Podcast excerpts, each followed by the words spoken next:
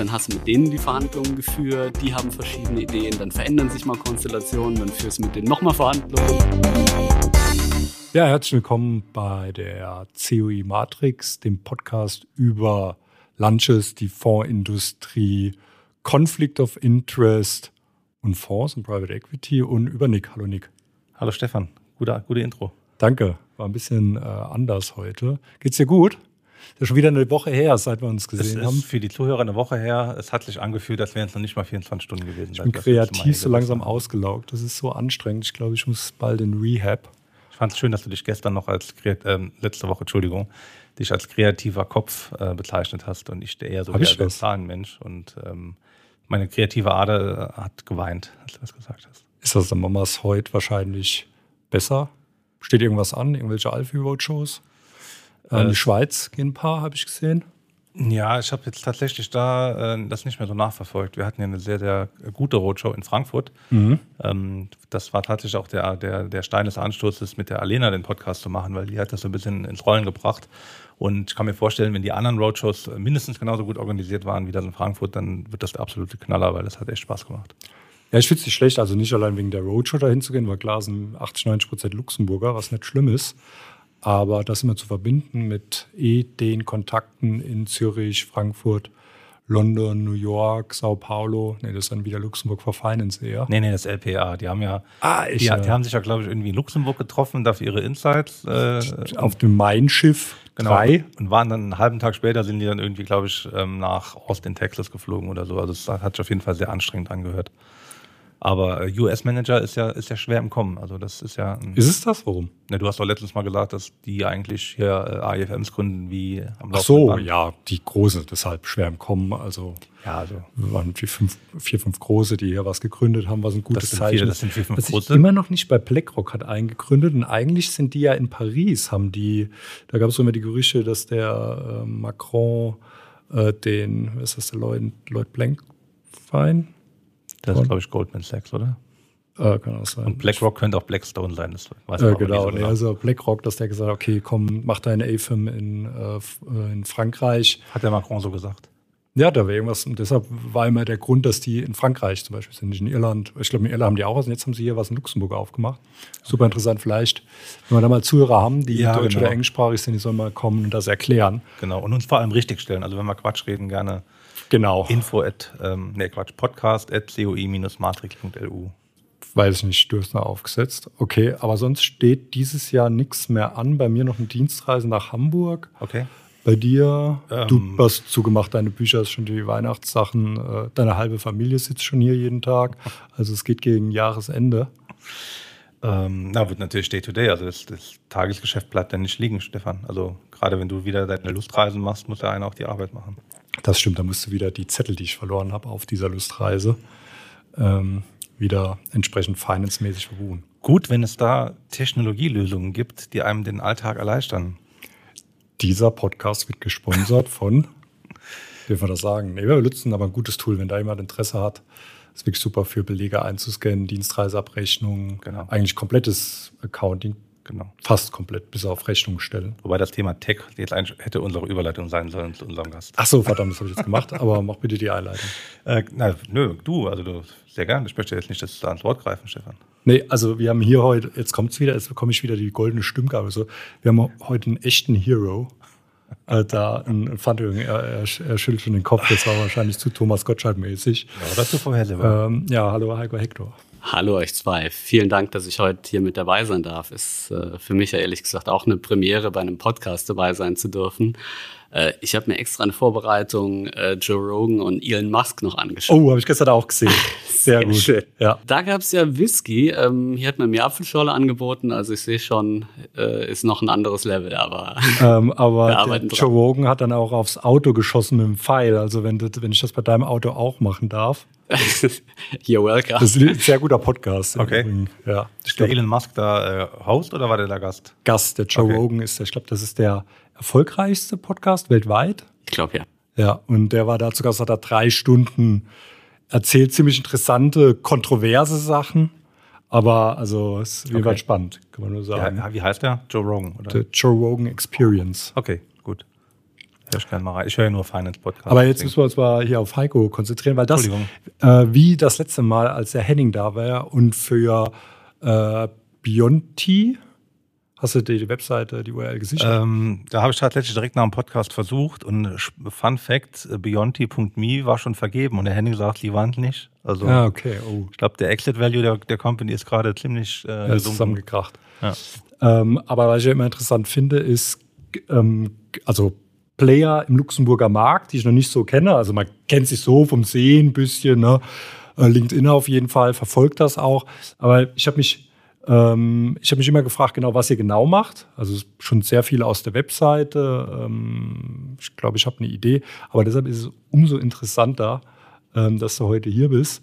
Und mach doch mal für die Leute eine Intro. Was ist dein Conflict of Interest?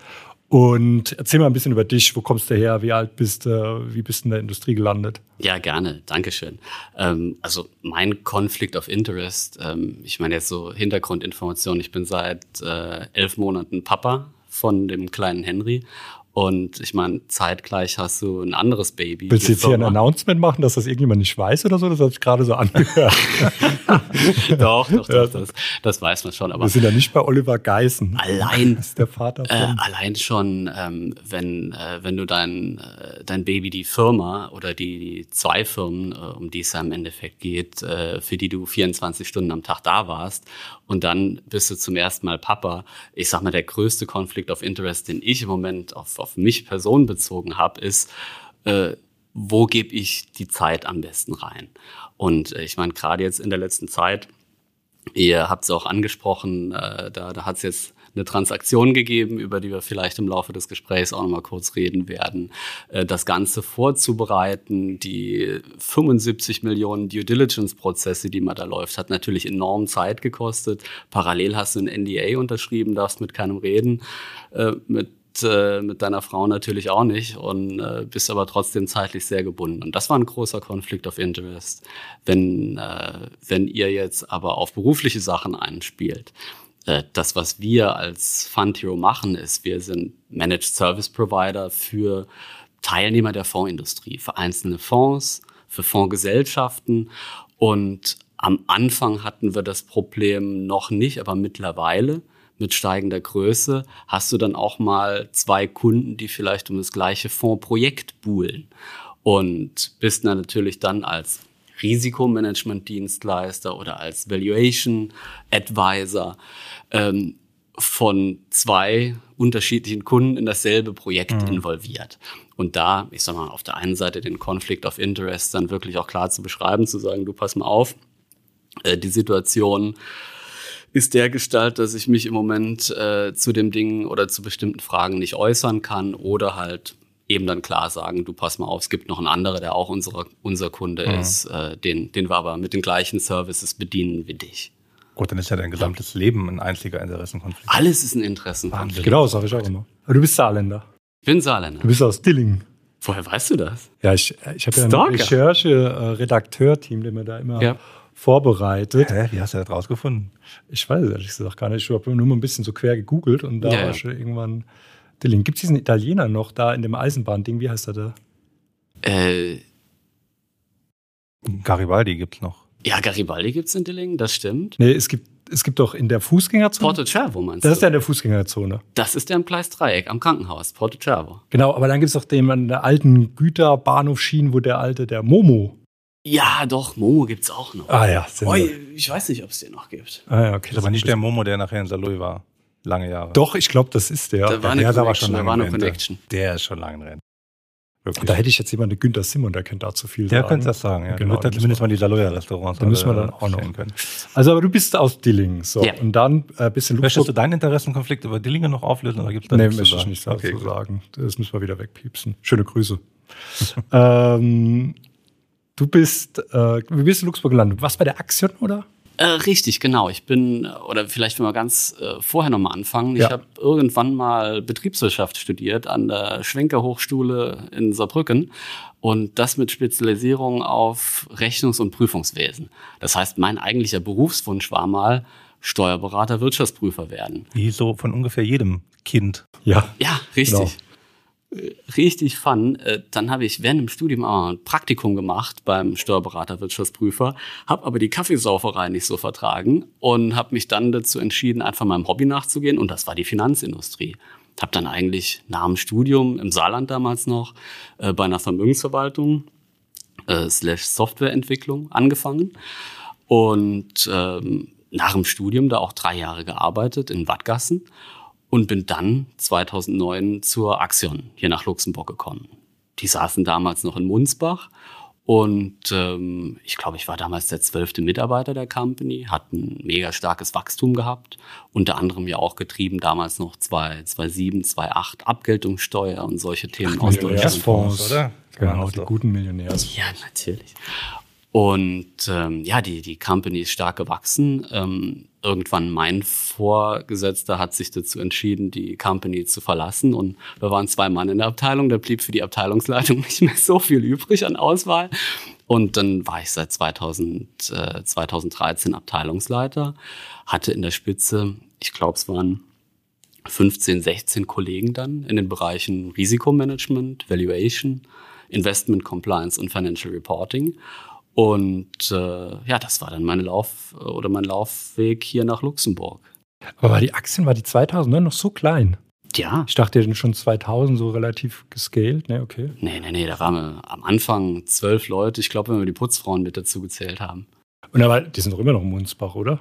Die sind 2013 dann an Pottersberg gezogen. Ach so, ja werfe das immer für mich das ein. Ja, du bist ja Eine einer der wenigen, der nicht aus Trier da jeden Tag entlang pendelt, deswegen. Genau, das hat man die Unterscheidung nicht. Ja, richtig. Und das ist eigentlich so meine Origin gewesen. Damals noch mit den Gründern äh, Thomas Ament, Roman Mertes, äh, beides äh, zusammen auch mit Pierre Girardet, der dann später Geschäftsführer geworden ist. Äh, kann ich auch heute noch meine Freunde nennen. Und Axion ist ja jetzt auch ein Kunde von mir, ähm, Kunde von uns. Und ja, ging dann so weiter. Ich hatte dann 2019 auch eine Promotion angefangen im Bereich Risikomanagement, Risikomanagement und Nachhaltigkeit. Und äh, Ende 2019 äh, dann damals das Gespräch gesucht mit Thomas und Roman, äh, Quatsch, mit Thomas und Pierre. Äh, und habe halt gesagt, ja, ich würde mal gern für ein Jahr aus der Company aussteigen, um ja, so ein bisschen die Promotion zumindest inhaltlich weiter voranzutreiben und fast fertig zu machen und auf der anderen Seite so ein bisschen Zeit für Family zu haben, äh, weil, wie gesagt, war damals frisch verheiratet, die Themen, die dann anstehen. Und, Was stehen äh, da für Themen an, wenn man frisch verheiratet ist? Äh, weiß ich nicht. So die, die möchten sein Haus kaufen, Kinder kriegen. Ach so, okay. Ich habe gedacht, dann ist es dann nee, keine Themen. Nee, ja, musst du machen, dann fängt ja erst alles an, Stefan. Ach so. Dann fängt's an. Ja. Und äh, ja, dann, äh, ich meine, dadurch, dass ich so lange in der Company war und äh, wie gesagt, die, die Kollegen damals wie heute sind mehr Freunde als Kollegen gewesen, hatte ich mich dann auch committed, so lange zu bleiben, bis wirklich ein guter Nachfolger gefunden war. Und äh, ich meine, ihr könnt euch vorstellen, Ende 19, Anfang 20, dann kam Corona, da war keiner mehr wechselbereit. Äh, und ich glaube, bis Nachfolger gefunden war, war dann ein Jahr später. Und ähm, meinen letzten Arbeitstag bei Axion hatte ich dann eigentlich äh, Ende 20. Und dann ist Mitte 20, also ein halbes Jahr davor, aber was passiert, was einer der Gründe dafür ist, dass wir Frontier überhaupt so gegründet haben. Und zwar der Risikomanagement-Dienstleister, der Managed Service, ehemals der BHF Bank Risk Service, wurde in der Vergangenheit mal von äh, Stadtpro übernommen, so eine Company aus England. Risikoberechnungstool, Leverage, Valued Risk, solche Geschichten. Und die wurden eben Mitte 2020 nochmal von Confluence, amerikanische Softwarefirma, übernommen. Und amerikanische Softwarefirma, die haben irgendwann gesagt, du pass mal auf, äh, wir stellen eine Software gerne zur Verfügung, aber das ganze Risikomanagement-Know-how, da haben wir keinen Bock drauf. Das ist für uns nicht skalierbar. Und das war für mich der Punkt, weil auf der einen Seite Axion danach eine Alternative gesucht hat, auf der anderen Seite ganz viele andere Nutzer des Managed Service vorher auch eine Alternative gesucht hatten. Beispielsweise eine BNY Mellon, eine Nomura Asset Management aus Frankfurt, die dann auch mit meine, mit meine ersten Kunden waren. Ja, die haben da einfach eine Lösung gesucht. Und so hatte ich eigentlich schon einen Kunden an der Hand. Ich hatte eine Software an der Hand. Das Einzige, was ich noch machen musste, war eine Firma zu gründen. Das habe ich Anfang 21 gemacht. Wir haben einen blöden Namen gesucht. Ich denke, mit Fanteo haben wir den auch gefunden. Ja, aber da ist ja noch eine Firma oben drüber. War das nicht die erste oder ist das nur die Holding? Äh, die Peak House ist ja. die Holdinggesellschaft also. darüber, richtig. Du hast RCS studiert? Ja, ja, ich gehe da, Nick pflegt das ja immer, das RCS, und ich gehe da manchmal durch. Genau, das sieht ja manchmal, wenn er auf RCS-Seite geht und das heißt Wartungsarbeiten mittwochs 12 bis 14 Uhr, da bin ich beim Lunch, deswegen genau. dauert es dann immer richtig. bisschen, bis die Sachen gepflegt werden. Genau, und Fun Hero kam als witziger Name um die Ecke. Ähm, ich meine, äh, ich glaube, das haben wir einfach in einer, einer, lustigen Runde beim Bier diskutiert, wie der Name sein sollte, ein witziges Logo entworfen, äh, die Firma gegründet, so genannt, und dann ging es auch eigentlich schon los. Also. Aber ähm, du hast noch Mitstreiter oder ist das eine One-Man-Show eher? Auf Eigentümerseite bin ich der Einzige noch, weil das ist ja dann jetzt die Frage mit dem, was äh, vorletzte Woche da passiert ist. Ähm, ansonsten in der Company gibt's neben mir noch neun weitere Menschen die Risikomanager sind, die sich mit IT-Dingen beschäftigen, weil ich sag mal, wenn du große Institutionen servicest, wie, wie eine BNY Mellon, wie eine Axion oder verschiedene andere Kunden, äh, die wollen natürlich auch ein bisschen Substanz sehen. Wenn du nur zwei Leute sitzen irgendwo in einem ja, kleinen Büro anstatt Predimus, das, äh, ähm, das wäre ein bisschen dünn. Aber jetzt mache ich mal den Part, den Stefan das letzte Mal übernommen hat. Ich fasse das mal wieder zusammen für mein Verständnis. Also du warst angestellter Risikomanager oder Abteilungsleiter Risk Management bei einer KVG, die auch gut performt hat und auch gut zulegt und, und auch ein klassischer Wachstumscase ist. Und ähm, im Prinzip ist eigentlich die Maschine, die dahinter steht, das so ein bisschen outsourced äh, Risk Management, so das, sage ich mal, Brot- und Buttergeschäft, das ist weggebrochen, weil der Softwareanbieter, der das gekauft hat, gesagt hat, wir können jetzt nur noch die Software, alles andere muss man irgendwie anders machen. Das heißt, du hast quasi sofort erkannt, das Problem, was du jetzt hast, das haben viele andere auch. Und damit war für dich der Case eigentlich klar. Exakt. Also ich sag mal, unser klassischer Business Case ist, kleinere mittelgroße, aber wir haben in letzter Zeit auch viel Kontakt zu größeren Fondsgesellschaften, die halt sagen, okay, ich möchte nicht ein eigenes Risk-Team im Sinne von Valued Risk Berechnung, Leverage, Liquidity Risk äh, haben, sondern ich möchte das outsourcen an einen kompetenten Dienstleister. Das ist der Punkt, weil ich sag mal, wenn du jetzt eine, eine wirklich große Gesellschaft bist, dann hast du dann ein eigenes Quant-Team mit mhm. fünf Leuten, Ausfall gesichert, wenn einer kündigt, ist okay. Aber die, die typische Luxemburger Gesellschaft, die vielleicht keine 100 Fonds ähm, administriert, die schaut dann gerne mal danach auch Dinge auszulagern. Mhm. Risikomanagement an professionellen, verschiedene andere Sachen an Dienstleister. Und das ist genau das, was wir machen. Auf der einen Seite für ähm, Risikomanagement mit unserem Managed Risk Service, machen das Gleiche aber auch im Bereich Nachhaltigkeit, das heißt Fonds oder Fondsgesellschaften, die Artikel 8, 8 Plus, Artikel 9 nach der SFDR anbieten wollen. Die unterstützen wir auch mit Reporting auf der einen Seite, nicht nur Daily, sondern auch das äh, Annual und unterstützen die auch mit, mit unserer Experience im mhm. Bereich äh, wie kann ich denn vorvertragliche Informationen, andere Sachen zusammensetzen, damit ich das wirklich erreichen kann. Und vielleicht eine Nerdfrage, dann, dann, dann machen wir wieder weiter im Text. Ähm, ja, sorry, ich weiß, es muss einfach sein. Ist das dann aus Sicht der KVG immer eine Auslagerung an euch oder ist das so eine Art Dienstleistung, die man sich einkauft, die jetzt aber keine offizielle Delegation darstellt? Äh, it depends. In den meisten Fällen ist es so, dass es keine offizielle Auslagerung ist, weil das, was wir machen, ist äh, in vielen Verträgen als Hilfsdienstleistung beschrieben. Das heißt, wenn ich jetzt mal dran denke, klassischer Fall Managed Risk Service, ähm, wo ist unser Added Value? Value im Vergleich zu, ich kaufe mir die Software einfach selbst, was natürlich jeder machen kann, ist, wir administrieren das Ding, parametrisieren das, beziehungsweise schlagen eine Parametrisierung vor, äh, die dann von der offiziellen Risikomanagementfunktion auf der anderen Seite dann geprüft, validiert, übernommen wird. Die macht sich die so zu eigen. Und wir stellen auch sicher, dass die ganzen Datenflüsse im System korrekt sind. Das fängt an mit, sind Stammdaten richtig hinterlegt, Risk Proxies setzen, aber dann auch eine qualitative Kontrolle und Analyse der Ergebnisse, dass du wirklich weißt, okay, ich habe hier eine, eine Überschreitung meiner Limits und wir erklären dann, wo ist das hergekommen. Das ist jetzt dann die Vorarbeit für den in offiziellen Terms richtigen Risikomanager der Gesellschaft, der sich dann unsere Analysen anguckt und damit die ganze Vorarbeit einfach nicht mehr machen muss. Weil ich sag mal, wenn ein, zwei Risikomanager in einer Gesellschaft sind, Nick, das weißt du, glaube ich, auch sehr gut, dann haben die ein paar mehr Aufgaben als nur das, was damals im Rundschreiben 11, 5, 12 mal definiert war. Äh, dann kümmern die sich meist noch um ganz, ganz viele andere Themen genau, in der Gesellschaft. Das sind die Allrounder. Ja. Aber das, das habe ich verstanden. Ihr macht das für USITs und AIFs? Exakt. Und also ich verstehe das für kleine. Also so, und ich habe euch sogar mal empfohlen für einen registrierten AIFM, der hier aufgeschlagen ist. Da ist ja auch die Frage, wie viel Substanz ist ja immer noch ein AIFM. Und ich denke, das ist für mich so ein klassischer Anwendungsfall, und so habe ich das auch auf der Webseite verstanden, wo ihr dann da Expertise reinbringen könnt, dass die auch das äh, schlank darstellen können. Aber was ist denn der Anwendungsfall für sowas für so große Häuser? Also ähm, was, was ist da der Edge?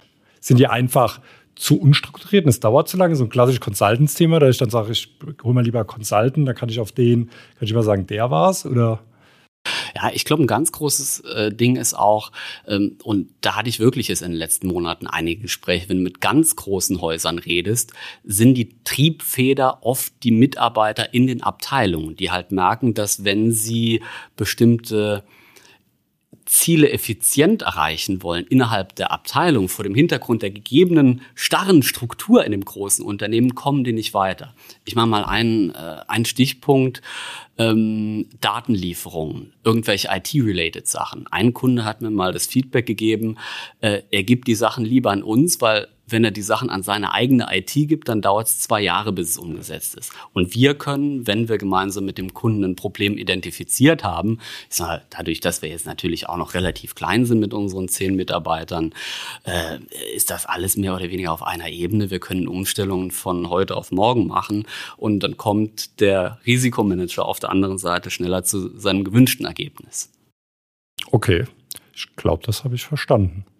Wie habt ihr euch denn dann von Tag eins an positioniert? War das dann immer so eine Idee zu sagen, das ist eigentlich irgendwas, was Richtung Software gehen muss? Oder ist es eigentlich eher so Beratung? Man fängt mal mit Risk an, aber eigentlich hat man so den Gemischtwarenladen und kann alles so ein bisschen anbieten? Oder habt ihr gesagt, nee, unser Fokus muss Hardcore sein, Riskmanagement, eine Nische, die machen wir richtig gut.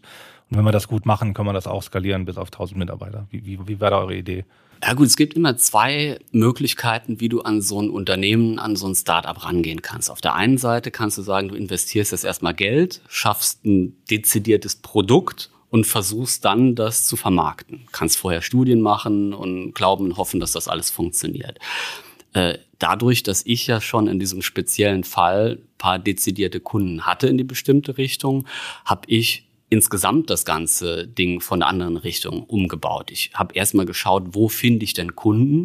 Und ich denke, ich kann sagen, dass zumindest mal der erste größere Schwung Kunden aus den ersten anderthalb Jahren mehr Netzwerk von mir waren. Leute, die ich halt schon vorher jahrelang hier im Luxemburger Markt gekannt habe, ähm, die dann irgendwann gesehen haben, oh, der macht da irgendwas im Bereich Risk, Valuation, mhm. Nachhaltigkeit. Und ich bin dann darüber an die Mandate gekommen. Ähm, und unser Ziel als Unternehmen war aber immer, Geschäft zusammenzubekommen und dann auf dem Weg zu schauen, was können wir denn optimieren, automatisieren, digitalisieren. Und ich meine, auch wenn ich jetzt auf unsere Prozesse drauf gucke, da ist natürlich noch viel, was verbessert werden kann, was man automatisieren kann. Aliasse finden, Risk-Aliasse finden, automatische Analysen, was im Moment immer noch bei uns qualifizierte Leute machen, vor dem Hintergrund, dass das betriebswirtschaftlich gesehen in unserem Stadium immer noch günstiger ist, als das Geld schon jetzt in Automatisierung zu setzen. Und das ist der Punkt. Und ich sag mal, im Endgoal ist das Ganze natürlich so groß, dass ich alle Sachen, die ich vielleicht teilweise jetzt outgesourced habe, wieder insourcen kann und statt dass die manuell gemacht werden, immer weiter automatisieren. Mhm. Aber dadurch, dass wir so viele unterschiedliche Kunden haben, ist da im Moment die Prozessstruktur, die wir haben, noch zu heterogen, als dass sich das jetzt lohnt. Aber wie gesagt, ich gehe mal davon aus, äh, dass sich das dann in näherer Zukunft bei uns auch positiv ändern wird. Aber das heißt, ihr seid auch fast von Tag eins eigentlich, habt ihr Umsätze gehabt ja. und habt immer eine schwarze oder eine rote Null gehabt. Exakt. Also wir hatten keinen Monat, ich meine, gerade wenn dir das Unternehmen zu 100 Prozent gehört, ist es egal, ob du es als Jahresgewinn nachher hast oder ob du es dir als Gehalt auszahlst. Also ich habe mir bis jetzt noch nie ein Gehalt ausgezahlt aus der Firma. Äh, das wird erst in Zukunft äh, dann anders sein vor dem Hintergrund hat die Firma immer eine schwarze Null gehabt. Hast du nur von Spesen gelebt oder? Äh, Luft und Liebe, Nick, Luft und Liebe. Okay, also die eine oder andere Dividende gab es dann schon mal aus dem Unternehmen. Richtig, okay. genau. Oder hast du Gehalt über die Holding gehabt? Äh, nee, nee, nee, wirklich private Reserven, die ich bis dahin hatte. Wie gesagt, ich habe ja jahrelang in guter Position bei Aktien gesessen, von daher versucht hier noch steuerliche ja. Strukturierungstipps abzugeben. Ja, äh, das ist keine steuerliche Beratung hier. Please seek professional advice. Aber vielleicht, also ich meine, klar, ist auf, der, auf der einen Sache, ich meine, wir haben das so teilweise ein bisschen selbst miterlebt, ist es schon zu wissen, naja, man kennt die Leute, die vertrauen einem, äh, man redet mit denen vielleicht auch schon mal, äh, haben wir natürlich nicht gemacht. Ähm, und dann kommt irgendwann was zustande, wenn man sagt, so, jetzt gehe ich zum Notar, jetzt wird die Company gegründet und jetzt geht's los. Ähm, könnte ja genauso gut sein, dass dann jemand sagt, ach nee, Heiko, also das hat sich alles gut angehört, aber das kriege ich bei den Gremien nicht durch und so weiter. Ähm, Gab es da noch so eine Phase der Unsicherheit oder war es da relativ schnell schon im äh, Sektkorken-Knallmodus, dass du sagen kannst, cool, jetzt haben wir schon den ersten Deal unterschrieben? So einfach mal der zeitlichen Abfolge. Weil es war ja auch Corona, da war eine gewisse Unsicherheit nach wie vor. Genau, aber die zeitliche Abfolge war so, äh, die Company wirklich offiziell gegründet beim Notar. Ich glaube, das müsste der 11. oder 14. Februar gewesen sein, 21. Äh, ich hatte aber mehr oder weniger schon in dem November davor, also drei Monate davor, sehr intensive Gespräche mit Axion, ähm, meinem zu dem Zeitpunkt ja noch Arbeitgeber ähm, und mit BNY Mellon und mit Nomura. Und das Setup hat so an der Stelle okay. wirklich schon ausgereicht, dass, dass ich die Firmengründung an der Stelle gemacht habe mit dem schon fast sicheren Wissen, okay. dass die mit dabei sind. Also da war ehrlich gesagt kein großartiges Risiko mehr dabei. Okay. Ich muss aber auch sagen, selbst wenn die nicht zustande gekommen wären, hätte ich es trotzdem gemacht. Ja. Ja. Und das ist ja wieder, eigentlich wieder mal ein Zeichen. Also werden ja der Henning da von Bionti, die da neu anfangen. Also Luxemburg geht schon was. Du kannst halt nicht so dieses klassische Startup, dass du da Geld kommst, ähm, also wie so in Berlin oder in den USA und du bist ja die ganze Zeit im Minus und scales das und scales das, bist du mal im Markt, hast das ist schwierig. Aber was ich auch, was auch der äh, Jerome Bloch, dem Blog ich immer verfolge oder seine LinkedIn-Beiträge, was der letztens gesagt hat, und da ist viel Wahrheit dran. Das Luxemburg ist halt einfach Connection zu machen, weil das ist halt New Money einfach. Ne? Man bekommt schnell rein, du sagst, wir sind ja beide 10, 15 Jahre im Markt maximal und trotzdem hat man schon Netzwerk, wo man sagt, okay, wir haben da ein, zwei Ankerpunkten, mit dem kann ich das mal aufbauen und da lang praktisch die Wertschöpfungskette erweitern oder entsprechend optimieren, was eigentlich ganz cool ist und eigentlich auch allen Leuten Mut machen sollte. Mutmach Monday. Ja, also das ist auch so ein bisschen der Punkt. Ich glaube, mein Glück war, dass ich einfach in den Jahren davor ein sehr, sehr gutes Netzwerk aufgebaut habe. Und ich meine, das ist vielleicht ein Tipp, was man anderen Leuten mitgehen, mitgeben kann. Ich glaube, es gibt so viele Veranstaltungen, ich sag mal, gerade im Risikomanagementbereich, sich bei der Alfi zu engagieren, sich bei Alrim zu engagieren, auf Veranstaltungen zu gehen. Die Big Four, die laden regelmäßig zu Sachen ein. Und das war für mich wirklich das Ding, womit ich mir ein Netzwerk aufbauen konnte.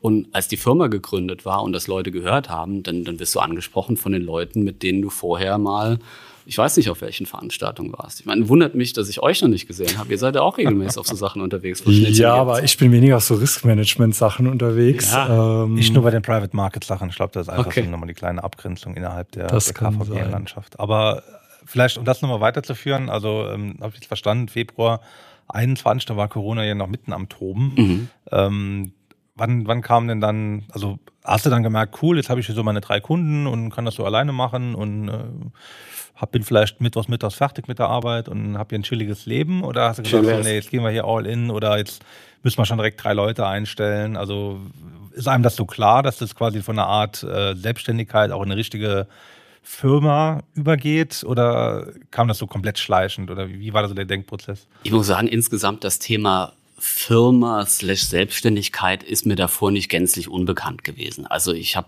auch vorher schon Firmen gegründet, mitgegründet. Ähm, von daher, wie Was das hast Ganze. Du gegründet? Äh, wir haben, das war mein, mein erstes Mitbaby äh, 2009 fast parallel, als ich bei Axion angefangen hatte damals. Äh, es war eine mega gute Idee damals von Thomas Ament, neben der Axion eine Mitmachgesellschaft für die Mitarbeiter zu gründen. Und das Ding hieß Venova. Ah, Weiß nicht, ob sag mal was. das ja. jemand Ja. gehört hat. Ja.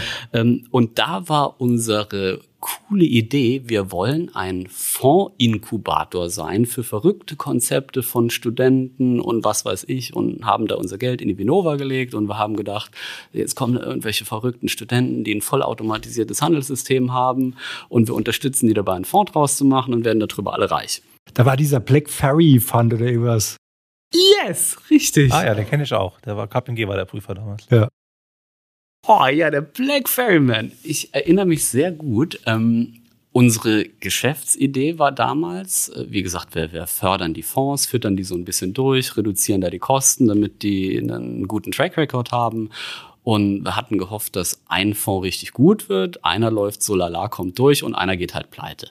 Gut, im Endeffekt hatten wir, glaube ich, 17, 18 Fonds gefördert. Äh, Es war kein einer guter dabei.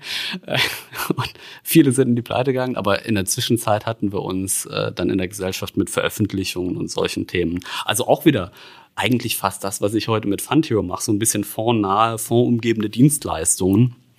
Ja, und unter anderem hatte ich auch zu diesem Venova-Dingsmann vollautomatisiertes Handelssystem auf DAX Futures beigesteuert, was in einem Fonds umgesetzt wurde. Und da hast du rein investiert, Stefan. Ist das diese Kleinanlegerklage, die gerade noch läuft? Genau, ja, ja. Über Wunderbar. Wertpapierschutzvereinigung. Hat das auch funktioniert oder hast du nur programmiert? Also ich könnte auch sowas programmieren und es würde dann nicht funktionieren. Ja, nee, ich hab's, äh, also Das ist so funktioniert- backgetestet mit eigenem Money oder so. Oder so. Funktioniert hat das damals. Ich habe dann auch mit äh, der, der Firma Patronas in Freiburg, sagt vielleicht auch dem einen oder anderen was, dann das Ding wirklich voll automatisiert und das war dann wirklich ein Tool, was automatisch in Fonds Future-Transaktionen nach einem von mir geschriebenen Handelssystem umgesetzt hat. Mega spannendes Ding, hat sich cool angehört. Ich glaube, wir haben es ein Jahr laufen lassen, dann eingestampft. Nick, warum kannst du sowas nicht? Ich kann sehr vieles nicht, Stefan. Aber das waren so 2009, 2010 meine ersten Schritte in dem Bereich. Und, und du hast ja mehrere, also das war jetzt ein, in Anführungszeichen, Startup. Habt ihr denn noch, also war, war das so Teil der Unternehmenskultur, dass man immer mal so Google-mäßig Sachen gelauncht hat oder war das unabhängig? Ich sag mal, ich war sowieso immer schon irgendwo dran interessiert, unternehmerisch nicht nur zu denken, sondern auch zu handeln. Äh, Ich habe verschiedenen Quatsch ausprobiert auf privater Basis. Ich habe äh, ich hab auch gern Spaß. Ich äh, beschäftige mich privat sehr, sehr gerne mit Memes. Auch schon mal versucht, irgendwie so ein Meme-Online-Shop, in dem man das Ganze auf Bilder drucken Jetzt hat er kann. mich. So, ja, Ein doch. DAX-Future, das hat man jetzt, aber das Meme-Online-Shop, der ist Ja. also wenn du Witzig dann noch auch. Funding brauchst, dann sagst du Ja, Bescheid. da gibt es auch nur so äh, angelsächsische Dinge, so Meme-Generator, und so, die Ja, sind auch nie super nice. Suchding ist alles ein bisschen schlecht gemacht. Ich bin noch so ein Nine-Gag-Veteran. Ich Ah, weiß okay. nicht, ob das einem was sagt. Ich weiß gar nicht so. Ja, Das ist wie Fortran, oder? ja richtig. Ja, Okay. Fortran auch. Okay. Aber das ist so ein bisschen der Quatsch, den man damals gemacht hat. Oder äh, wenn wir dann auf Food zu sprechen kommen. Ich habe auch mal versucht, mit meiner Frau irgendwie einen Food-Blog hochzuziehen, damals im Rahmen von unserer Hochzeitsreise. Haben wir dann aber auch irgendwann aufgegeben, nachdem wir gemerkt haben, dass es doch irgendwie ein bisschen viel Arbeit ist, Content zu erstellen. Und äh, ja, von daher das Thema neue Sachen auszuprobieren, das liegt mir, das macht Spaß. Sehr gut. Und jetzt äh, kann man sagen, herzlichen Glückwunsch, du hast das verkauft. Du hast gerade im Vorgespräch erzählt, dass du da jetzt ein Haus in Südfrankreich gekauft hast und da praktisch deinen Lebensabend genießt. Kann auch sein, dass der Lambo, der unten steht, gleich abgeschafft wird. Genau, Podcast der gleich- giftgrüne Lambo, den du dem Tim Wiese abgekauft hast jetzt. ja, mein guter Freund Tim. ja. Ja, äh, ja, so ist es nicht. Also ähm, ich meine, wir hatten jetzt letztens die Transaktion, oder vielleicht zum Hintergrund, äh, wir sind schon seit über anderthalb Jahren im Gespräch gewesen mit der Patronas Financial Services, die ich ja vorher mal kurz erwähnt habe, mit denen ich auch dieses Handelssystem äh, umgesetzt habe. Moment, ganz kurz, vielleicht anderthalb Jahre, wir nehmen das jetzt auf, hier irgendwie 23, das rechne ich mal zurück. Das heißt, eigentlich technisch gesehen anderthalb Jahre, nachdem du die Firma gegründet hast, gingen schon derartige Gespräche los. Ja, ein Jahr, drei Monate später. Okay. Aber auch wieder, da sind wir bei dem Punkt Netzwerk. Ähm, wie, wie ist das Ganze zustande gekommen? Also die Kollegen von Patronas, die kenne ich eigentlich auch schon seit 2009, seitdem ich hier in Luxemburg in die Fondsindustrie gekommen bin.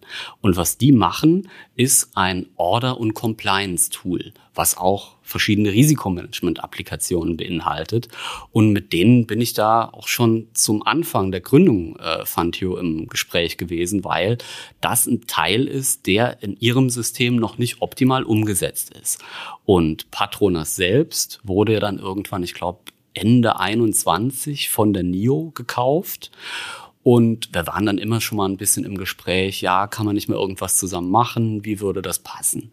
Und ähm, dann, ich habe letztens extra noch mal reingeguckt, das erste NDA über die Gespräche haben wir im Mai 22 unterzeichnet, wirklich äh, und haben dann wirklich darüber verhandelt, wie kann das denn passen. In der Zwischenzeit äh, haben wir dann eine Veröffentlichung mal gemacht, dass wir eine Kooperation haben, weil wir teilen uns mittlerweile auch ein paar Kunden, wo dann wirklich Eingangsparameter, sprich die Portfoliopositionen von denen kommen in unsere Tools und wir providen dann unseren Kunden Risikomanagement-Reports oder Nachhaltigkeitsreports. Und ähm, dadurch, dass dieser Investor dahinter gestanden hat, hat das es praktisch möglich gemacht, dass mehrere Unternehmen jetzt erworben, äh, slash eingebracht werden konnten in diese neue Struktur. Und äh, wenn ich jetzt einen Blick auf die NIO werfe, die hat ein bisschen zwei verschiedene Sparten. Einmal das Asset Management, das sind im Moment noch Patronas und wir. Ähm, und das ist auch das, worauf wir uns jetzt, ich, Fund Hero und Fintech, ähm, uns konzentrieren. Ähm, und versuchen da einfach diese Wertschöpfungskette zu kombinieren, erstmal mit unseren Risikomanagement- und Reporting-Themen und dem, was Patronas schon im Bereich Order Management und Compliance macht und die dann natürlich zu verlängern. Und also wie schaut der Deal jetzt aus? Bleibt ihr unter Fund Hero bestehen oder geht ihr in ähm, wir, also die Fantio wird dann eine 100% Tochtergesellschaft unter der NIO sein, neben Patronas. Und wir haben jetzt da noch nicht genau drüber gesprochen, aber in, in meinen Augen, wenn du mich jetzt so fragst, äh, ich fände es schon sinnvoll, wenn wir dann auch als gemeinsame Marke auftreten. Du hast dann Shares an der. Äh Exakt, ich habe Shares an der NIO dann. Okay, ja. aber ganz kurz, also die NIO ist aktuell noch börsengehandelt. Die oder? ist noch börsengehandelt, soll aber in dem Rahmen delistet werden. Also die Eigentümer, die jetzt neuen und alten Eigentümer der NIO, das sind, glaube ich, 68 Prozent, okay. haben sich dazu committed, äh, ihre Aktien in eine andere Zweckgesellschaft zusammen mit Pollen reinzugeben. Und da sind wir jetzt dann als mehr oder weniger engeres Management-Team drin. Pollen, also, also Pollen ja. macht quasi ein, Take-Private von NIO. Exakt. Und NIO ist dann die Plattform und dann kauft dann Pollen darüber dann alle möglichen Richtig. Companies ein und nachher wird es groß und dann kann man es dann noch teurer verkaufen. Richtig. Und ich sag mal, das war dann auch wieder so ein bisschen der andere Konflikt, den ich mit mir selbst hatte in den letzten Wochen, weil, muss man so sehen, Fund Hero und Fintech ist auch eine von meinen Companies, die mit in dem Deal drin ist äh, waren ja bis dahin meine Babys. Und ich sag mal, so ein bisschen diese Babys herzugeben und dafür aber zu bekommen, dass die eigentliche Vision, dieses ganze Thema Risikomanagement und Digitalisierung von den Themen umzusetzen, ja wirklich mit extrem kompetenten Partnern von Patronas, NIO einer Gesellschaft, die da diese 65 Millionen nicht nur reinbuttert, sondern dahinter stehen auch noch 2500 Berater, sagen die, ähm, die unterstützen, Sachen umzusetzen, weil ist klar, das ist ein Private Equity Investor.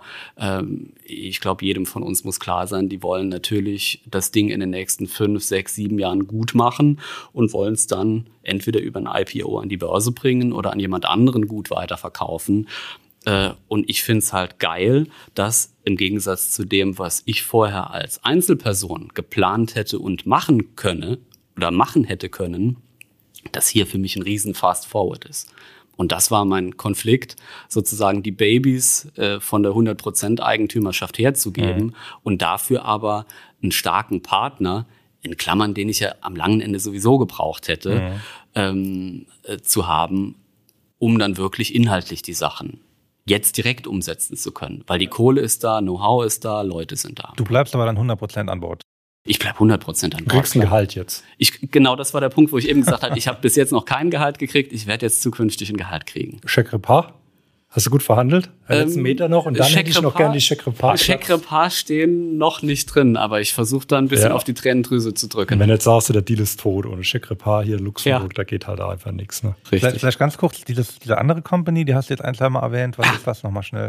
Äh, Fintech, das ist... Ähm, heißt die einfach Fintech, so wie die Branche? Die, die heißt Fintech, genau Das ist so wie eine, Blockchain, die Genau. was mit Blockchain zu tun haben. Die, die Fintech habe ich dann äh, nach Fantiro gegründet in 21, äh, im Sommer 21, also vier Monate nachdem die Luxemburger Entity gegründet war. Und zwar ist das eine LLC, die in Georgien, in Tbilisi sitzt. What? What the fuck, richtig. Jetzt wird's aber Jetzt wird's, jetzt wird's richtig spannend. Ähm, Hintergrund von dem Ganzen ist, viele unserer Prozesse, ich habe eben schon gesagt, auf der einen Seite manuell, wenn es darum geht, Stammdaten rauszusuchen. Aber unsere Kunden, die Fondsgesellschaften, wollen ihre Risikoreports ja möglichst im Laufe des Vormittags, im Laufe des Morgens haben. Und ich meine, ich bin jetzt Frühaufsteher, ich habe damit keinen Stress, aber ähm, de, die Kollegen in Tbilisi haben natürlich den Vorteil, äh, dass die uns aktuell jetzt hier in Luxemburg drei Stunden voraus sind. Anderer Punkt ist, ähm, in Georgien gibt es natürlich mega viele Leute, die extrem gut ausgebildet sind, extrem motiviert sind und ich sag mal, die Leute, die dort für uns arbeiten, ähm, die haben in Straßburg und in Karlsruhe Mathematik studiert, ähm, haben äh, in Deutschland eine Ausbildung gemacht. Also die sprechen wirklich auch fließend Deutsch. Äh, deswegen ist diese Kommunikationsbarriere auch nicht so da. Die haben teilweise schon hier in, in Deutschland, in Europa das Finanzsystem gesehen. Und das ist einfach so ein bisschen unser Punkt. Auf der einen Seite natürlich im Sinne unserer Kunden die Kosten zu reduzieren. Auf der anderen Seite aber natürlich auch ein bisschen mehr rund um die Uhr Service zu bieten. Weil, wie gesagt, wenn die da um 9 Uhr zur Arbeit gehen in Georgien, dann haben wir hier bei uns 6 Uhr. Und das ist für uns ein Riesenvorteil.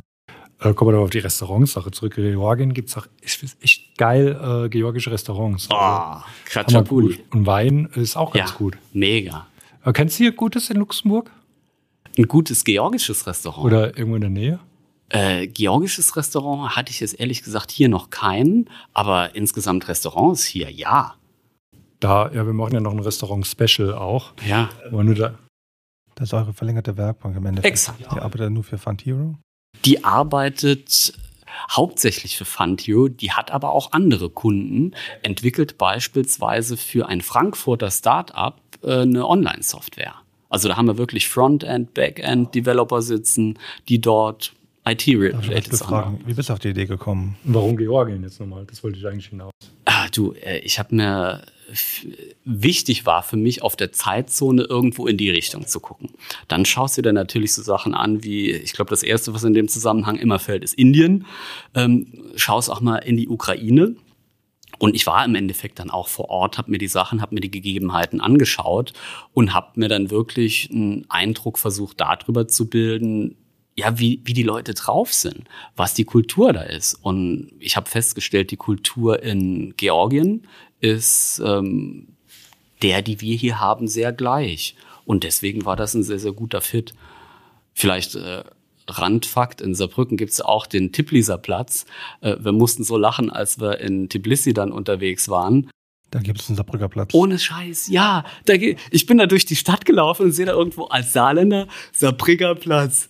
Da denk ich, ei, ei, ei. Ja, da war natürlich dann die Liebe zu Georgien ungebrochen. Da ich ja wunderbar hier bleiben. haben wahrscheinlich das Schild wieder abmontiert, dass er wieder weg Ich befürchte, ja. Nee, aber ich bin auch so mit den Leuten super zufrieden. Also ähm, Aber kommst du hier gute Flüge nach Georgien? Ah, Das ist ehrlich gesagt so ein bisschen der Pain. Du hast von Luxemburg hier keinen Direktflug, ist dann über München. Äh, Die meisten sind auch so, wenn du das Dreifache dafür bezahlen willst, dass du dann irgendwie nur ganz früh morgens oder ganz spät abends, also das ist noch ein bisschen Pain. Wenn wir über die Ökonomik sprechen, wie viel spart man dann? So 10 Prozent, 50, 20? Hast du da eine Zahl für? Es sind schon über 50. Über 50. Ja, doch. Okay, schon Doch, signifikant. doch, das kannst du schon sagen. Ja. Da gibt es ja wahrscheinlich auch Inflation. Das hat sich dann so ein bisschen angeglichen oder ist es immer noch? Ja, wenn du mal so ein bisschen schaust, das Gespräch hatte ich das gerade heute Morgen nochmal mit äh, einem Kollegen, der da sitzt, wo wir so ein bisschen gequatscht haben. Äh, jetzt auch gerade über, wie verändert sich unsere Company, wie verändert sich unser Arbeiten jetzt durch die, durch die Transaktion, durch die neuen Kollegen von NIO. Und er hat auch gesagt, ja, äh, er merkt natürlich dadurch, dass der Krieg in der Ukraine passiert ist, sind enorm viele Russen ins Land gekommen und das treibt dann auch gerade die Immobilienpreise hoch, weil ich sag mal auch ein Part, was, was NIO und Patronas ein spannendes Thema fanden, ist, dass die dort auch IT-Fachkräfte anstellen können, äh, Leute, die, die im Tagesgeschäft unterstützen können. Und da stellt sich uns jetzt ganz konkret die Frage, ja, anderes Büro in der Stadt. Und deswegen sind wir auf die Immobilienpreise gekommen. Also das ist da noch mehr ein Thema als hier in Luxemburg. Anderes Niveau, aber ja. Cool, ja, dann Glückwunsch. Und also du, du warst praktisch Verhandlungen, das Unternehmen ist bewährt, bewertet worden, dafür, dann ist da X rausgekommen und dafür hast du. Und davon habe ich dann, davon dann die Hälfte. ja. Also hast du, ist das auf Umsatz gegangen oder? Ähm, ehrlich gesagt, ich glaube, ich bin gefühlte 75.000 Due Diligence-Prozesse und Gespräche da durchgelaufen. Ich meine, es war ja am Anfang äh, NIO, deswegen habe ich gesagt, äh, der Prozess hat ja schon im Mai 22 begonnen. Zuerst mal mit NIO, äh, dann hast du mit denen die Verhandlungen geführt, die haben verschiedene Ideen, dann verändern sich mal Konstellationen, dann führst du mit denen nochmal Verhandlungen und dann kommt irgendwann ein Investor rein, der will natürlich dann auch mitsprechen. Also was im Endeffekt äh, wirklich die genauen Parameter waren, die zur äh, Bewertung rangezogen wurden, äh, das können, glaube ich, nur die beantworten. Aber hattest du jemand auf deiner Seite, der dich beraten hat? Ähm, meine Frau, meine Frau. Okay, ist die also hat es keine Investmentbank oder ein M&A-Berater? Oder nee, nee, nee. Ähm, ich glaube, also ich habe gesehen, die anderen Targets, die mit im Deal waren, die hatten dann ihre Rechtsanwälte dabei. Und auch die NIO, die hatte einen wirklich extrem guten äh, Rechtsanwalt äh, mit an Bord. Äh, und da, da, die sind, das sind echte Biester. Also die konnten das richtig auseinandernehmen. Allerdings, ich meine, bei mir ist auch die Sondersituation dadurch, dass ich 100 Prozent Selbsteigentümer bin. Ich habe die Dinger gegründet. Ich weiß, was da alles passiert. Ich sag mal, ob es darum geht, ob ich für Thema XYZ eine, eine Haftungssumme von 20, von 50 oder von 100.000 nehme. Ich kenne die Sachen alle sehr gut. Deswegen habe ich an der Stelle auf einen Rechtsanwalt verzichtet, weil äh, ob ich hier jetzt noch ein paar Euro mehr oder weniger raushandel, war nicht mein Ding. Und ähm, im Endeffekt, ja, also zahlt die Berater nicht der Käufer eigentlich? Äh, man kann es reinfahren. Käufers zahlt ja. der Käufer, die Berater des Verkäufers zahlt der Verkäufer. Nicht? Okay, ich dachte immer, das wäre. Also die andere Seite, die hat auch richtig gute Rechtsanwälte. Deswegen großen Dank nochmal an Akmal. Der hat äh, einen richtig tollen Job gemacht. Äh, ich habe mich mit dem echt gut verstanden in den Verhandlungen. Und äh, ich habe auf meiner Seite wirklich nur mich gehabt und äh, meine Frau, die dann gesagt hat, mach so, mach so.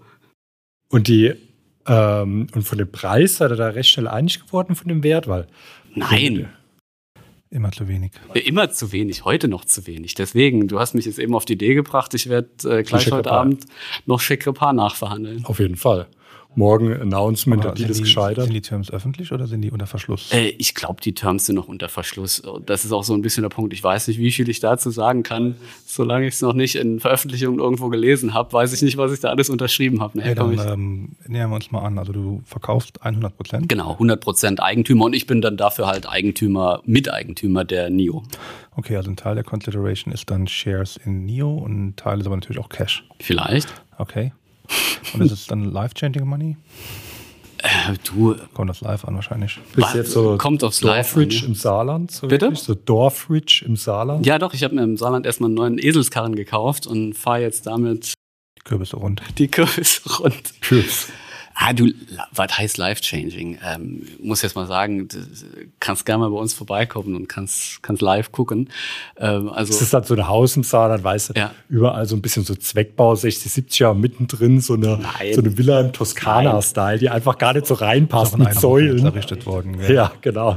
Nee, also ich meine, neben dem äh, Gallardo, der jetzt unten bei euch in der Einfahrt steht, den ich heute eigentlich nur gemietet habe, um hier ein bisschen flexen zu können, äh, fahre ich privat ein Hyundai Kombi Baujahr 2017. Und das ist das einzige Auto, was meine Frau und ich haben, äh, weil ich fahre hier in Luxemburg immer nur im Bus durch die Gegend. Ja, es gibt viele Neider im Saarland. Ne? Ja, ja, in Luxemburg. Ich wohne in Luxemburg. Achso, du wohnst ja, ja wohnst in Stadt, in Stadt äh, Remich. Stadt, Remich Stadt Priedemes ist äh, Office. Warum bist du dann umgezogen? Wegen Wohin? Nach Luxemburg und bist nicht in Dilling geblieben beim Momo? Ähm, das hat äh, den Vorteil gehabt, dass du hier in Luxemburg ja dann weiterhin im Homeoffice arbeiten kannst. Wenn du viel unterwegs bist, die 20-Tage-Regelung oder auch Sozialversicherungsthema. Und ich muss sagen, vor Corona war ich nie wirklich der große Homeoffice-Freund. Ich bin auch oftmals Samstag, Sonntag dann von Dillingen nach äh, Pottersberg ins Büro gefahren. Aber äh, über Corona habe ich das total genossen. Ich habe noch nie so effizient gearbeitet wie in der Zeit. Du stehst morgens auf, Pott Kaffee, setzt dich an den Rechner und fängst an zu arbeiten. Punkt.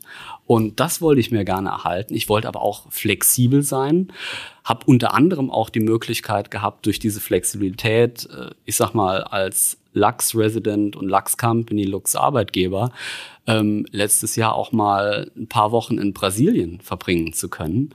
Äh, unter anderem ist mein Sohn letztes Jahr auch in Brasilien geboren, in Rio. War das Absicht? Ja. Okay. War das eine gute Idee? Ja, das war mega. Ist deine Frau Brasilianerin oder gibt es da irgendwelche? Nein. Gar nicht. Nee, ich fand einfach nur die Idee geil, weil guck mal, wir alle sitzen irgendwann mit 80 Jahren im Schaukelstuhl und wir wollen ein Leben haben, äh, wo du zurückschaust und sagst, pass mal auf, da waren ein paar geile Sachen, die ich gemacht habe. Und mit meiner Frau die letzten Wochen der Schwangerschaft verbringen zu können.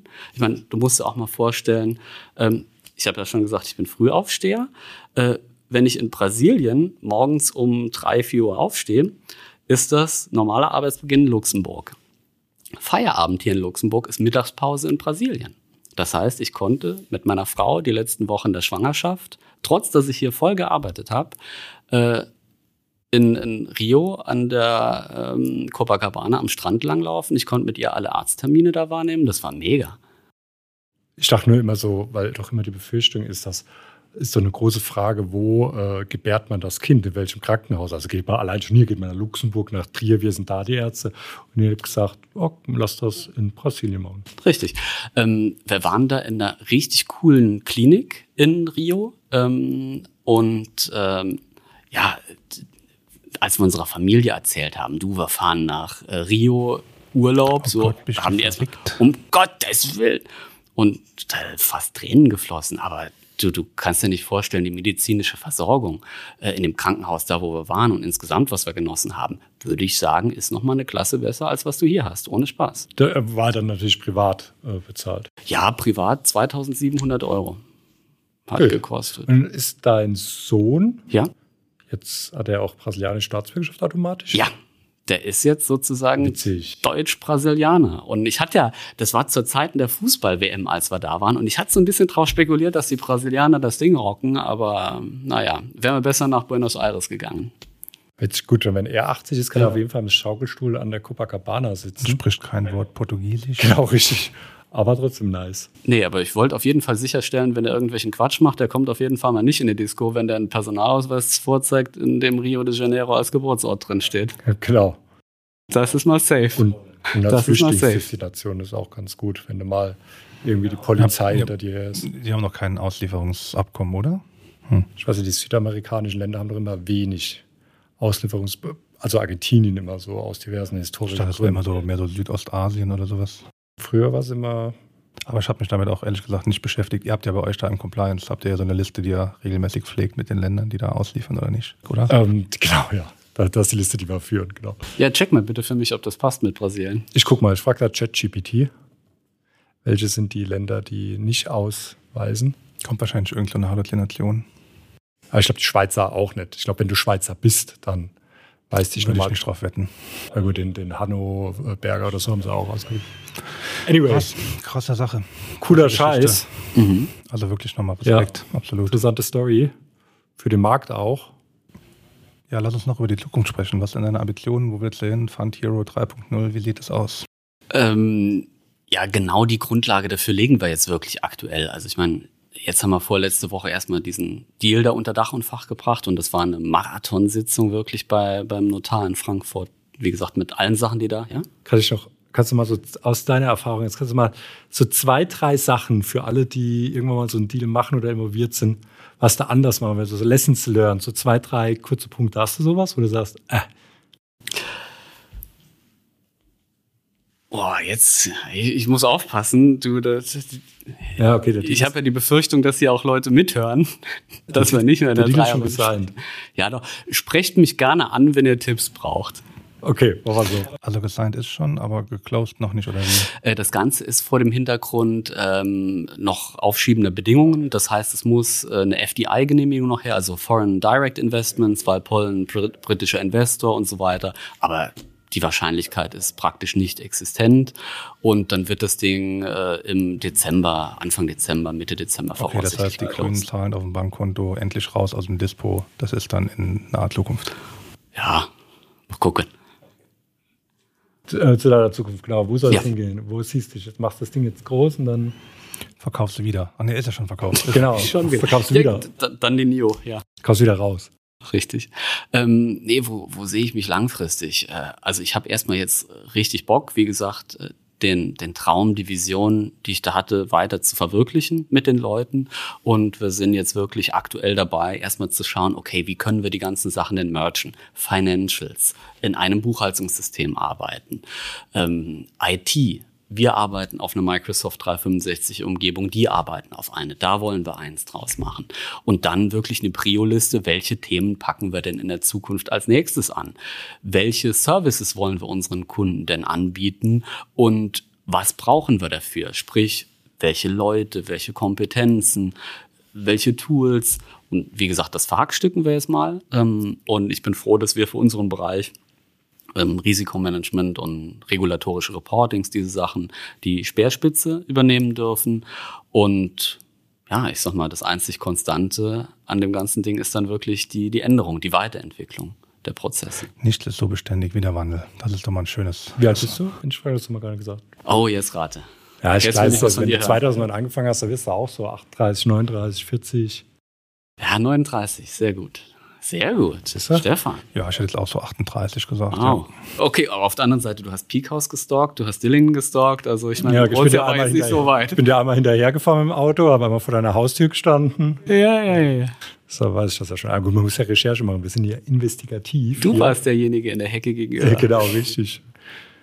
Ähm, ja, super. Vielen lieben Dank für deine Zeit. Schön, dass du da warst. Danke, dass das so schnell geklappt hat. War kurz. Danke, dass ich kommen durfte. Ja, das hat echt Spaß gemacht. Vielen lieben Dank. Ähm, wirklich coole Sache. Hat doch, glaube ich, mal demonstriert, dass man in Luxemburg wirklich was reißen kann, wenn man sich einfach nur traut.